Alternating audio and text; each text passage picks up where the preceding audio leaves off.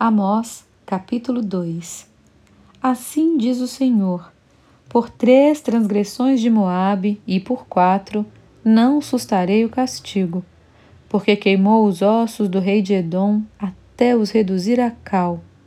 Por isso meterei fogo a Moabe, fogo que consumirá os castelos de Queriote.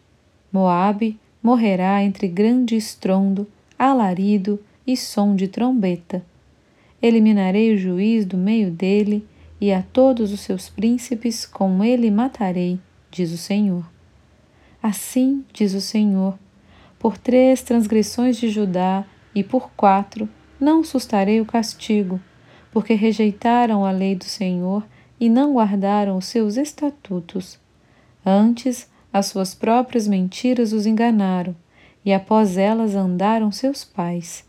Por isso, meterei fogo a Judá, fogo que consumirá os castelos de Jerusalém.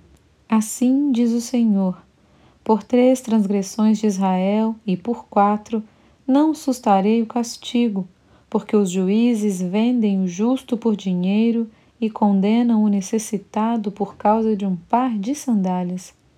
Suspiram pelo pó da terra sobre a cabeça dos pobres e pervertem o caminho dos mansos. Um homem e seu pai coabitam com a mesma jovem e assim profanam o meu santo nome. E se deitam ao pé de qualquer altar sobre roupas empenhadas, e na casa do seu Deus bebem o vinho dos que foram multados.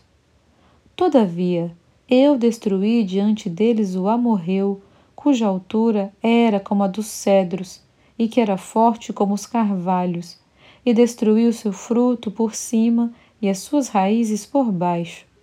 Também vos fiz subir da terra do Egito, e quarenta anos vos conduzi no deserto, para que possuísseis a terra do amorreu. Dentre os vossos filhos suscitei profetas, e dentre os vossos jovens nazireus. Não é isto assim, filhos de Israel? diz o Senhor. Mas vós, aos nazireus, destes a beber vinho, e aos profetas ordenastes, dizendo: Não profetizeis.